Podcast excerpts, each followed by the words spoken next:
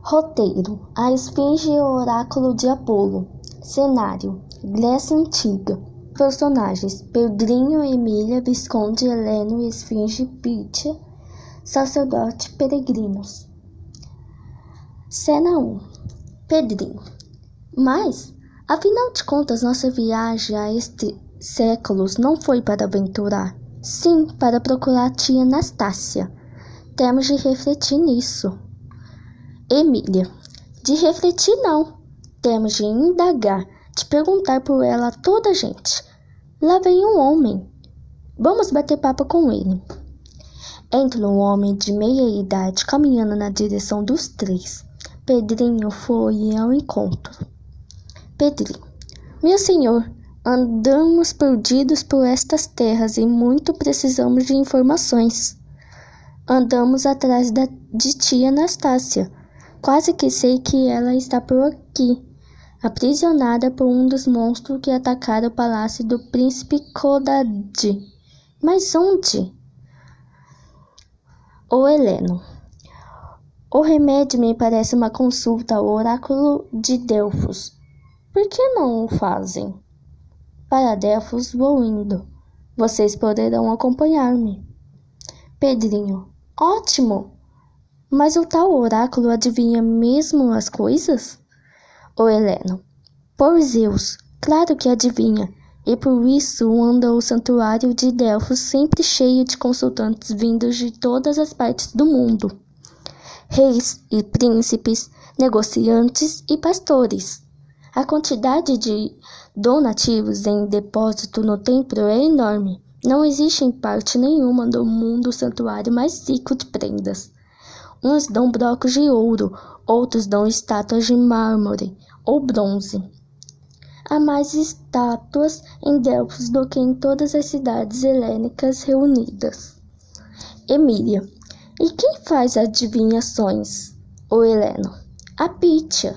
É em Delfos que o grande Apolo se manifesta por meio de uma fenda na montanha donde saem os vapores miraculosos. A mulher que respira esses vapores sente logo uma tontura, fica descabelada, de olhos enormes, a espumejar e por fim solta as palavras de Apolo.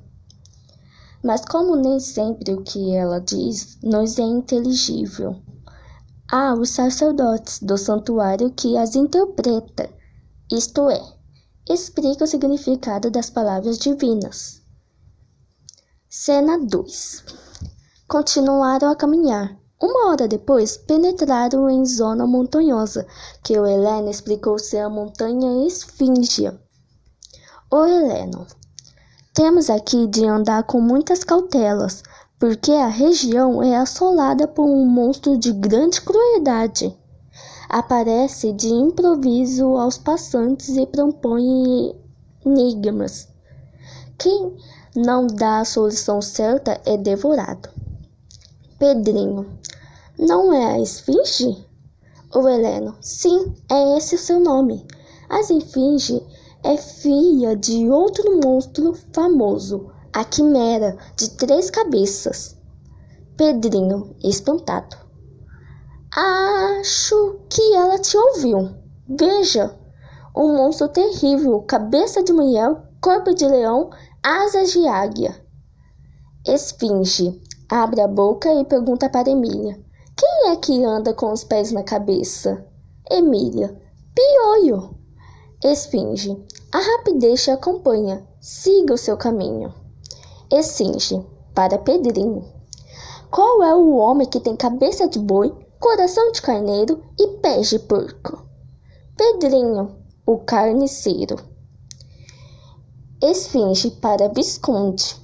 Qual foi o castigo de Atras? Visconde. É o raio dessa canastrinha da senhora Marquesa de Rabicó. Esfinge. Está errada a resposta, mas você é tão exótico que vou deixá-lo passar. Esfinge.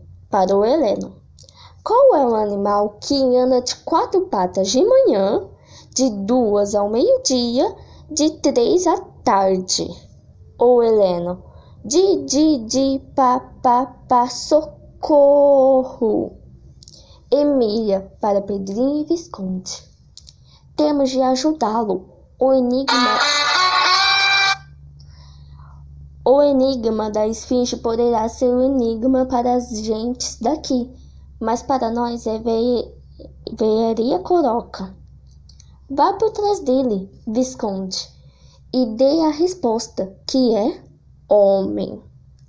Visconde se aproximou do Heleno e cochichou em a resposta exata. Mas quem disse da boca do Heleno poder falar? O Visconde então fez uma voz grossa e disse, fingindo que era o Heleno: Visconde, aproxima-se do Heleno, se esconde atrás dele e pronuncia a resposta em voz alta.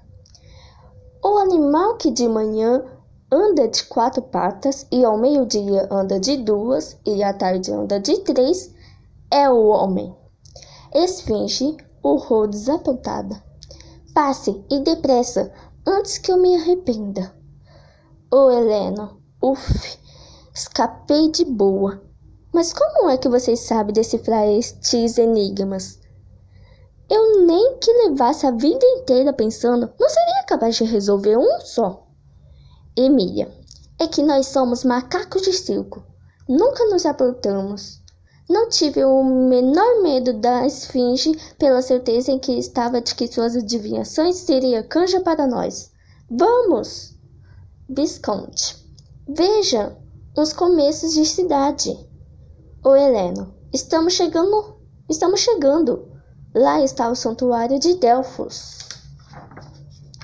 Cena 3. Em Delfos, inúmeros peregrinos ali reunidos vieram rodeá-los cheios da maior curiosidade.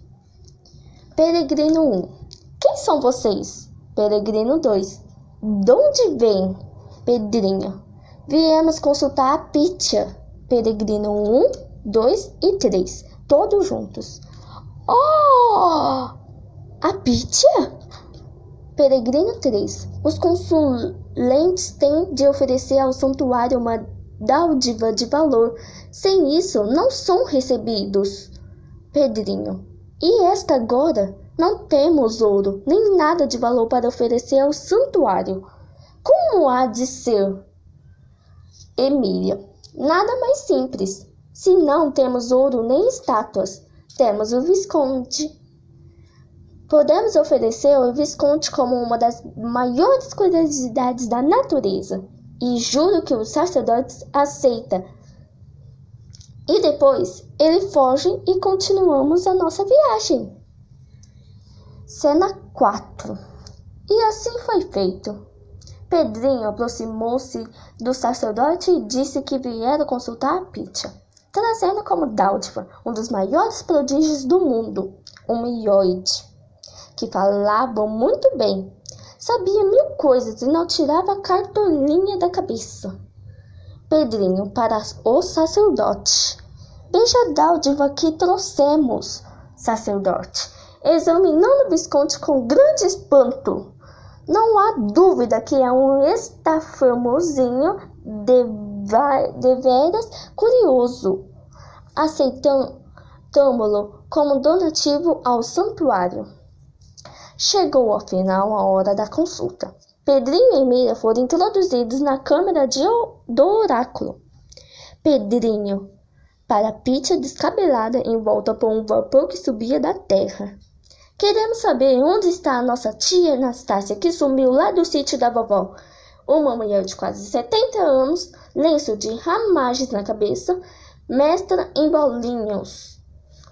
Pitia, o trigo venceu a ferocidade do monstro de, de Gompas. Pronto, era só aquilo. Pedrinho e Miriam retiraram-se desapontadíssimos. Cena 5 Emília. E agora? Em vez de nós dar uma resposta clara, vem com um quebra-cabeça. Confesso que fiquei na mesma. Pedrinho. Temos de pensar. Emília. De repente deu um grito. Eureka! Eureka! Achei! Achei! Tia Anastácia está sã e salva nos domínios do Minotauro. É isso! Pedrinho. Por quê? Emília. Tudo está claro como água, Pedrinho. O trigo quer dizer tia Anastácia, porque ela, como cozinheira, lida muito com trigo, farinha de trigo, massa de trigo, pastéis, bolinhos, etc. E com as coisas gostosas que ela fez com a farinha de trigo, venceu. Isto é, amansou a ferocidade do monstro de Guampas, que não pode ser outro senão o Minotauro. De todos os monstros que invadiram o palácio do príncipe Codadad, só sabia um de Guampas, ou chifres, o Minotauro. Logo, tia Anastácia está sã e salva nas unhas do Minotauro. Viva! Pedrinho, isso tudo tem lógica. E onde mora o Minotauro? O Heleno que nos acompanhou deve saber. Vamos procurá-lo. Cena 6 Foram em procura do homem e souberam que o monstro morava na ilha de Creta. Tinha de partir imediatamente para a ilha de Creta mas antes era preciso acudir o Visconde, como arrancá-lo do santuário. Foram os dois para lá e deram várias voltas em redor, paredes altas, sem janelas. Emília. A única abertura é a porta de entrada. Por ela o Visconde passou e só por ela poderá sair. Se fosse eu, eu já havia escapado porque os sacerdotes volta e meia abre a porta para guardar mais dádivas. Fiquemos aqui por perto. Talvez o Visconde compreenda que o único meio de salvação seja aproveitar-se de um dos abrimentos da porta e fugir. Assim fizeram. Ficaram por ali de olho na porta, espiando pela festa cada vez que o sacerdote abria o santuário. Mas nada do Visconde apareceu. Impaciente com a demora, Emília resolveu agir. Emília, vou pregar uma peça no primeiro sacerdote que chegar.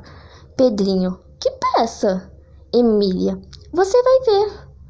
Vinha vindo um deles carregando uma pesada estátua de ouro. Assim que abriu a porta do santuário, Emília lançou-se aos pés como tomada de convulsões, pôs-se a gritar coisas que ninguém ali entendia. Era na língua do P. Emília, Fupujapa, Bispi Compondepe, Sapaiapa, Apatraspas, Dopo, Sapaseuperdopotepe, Quampandopo, Epelepe, Vipielpio, Sapaimpidopo, Epi, Naupon, Espesquepesapa, Apa, Mapalepetipiapa. Cena 7 Quando Emília estava falando a língua do P, o Visconde logo apareceu e falou: Vamos, vamos, vamos! Emília e Pedrinho escutou e escapou correndo junto com a Visconde quando a porta se abriu.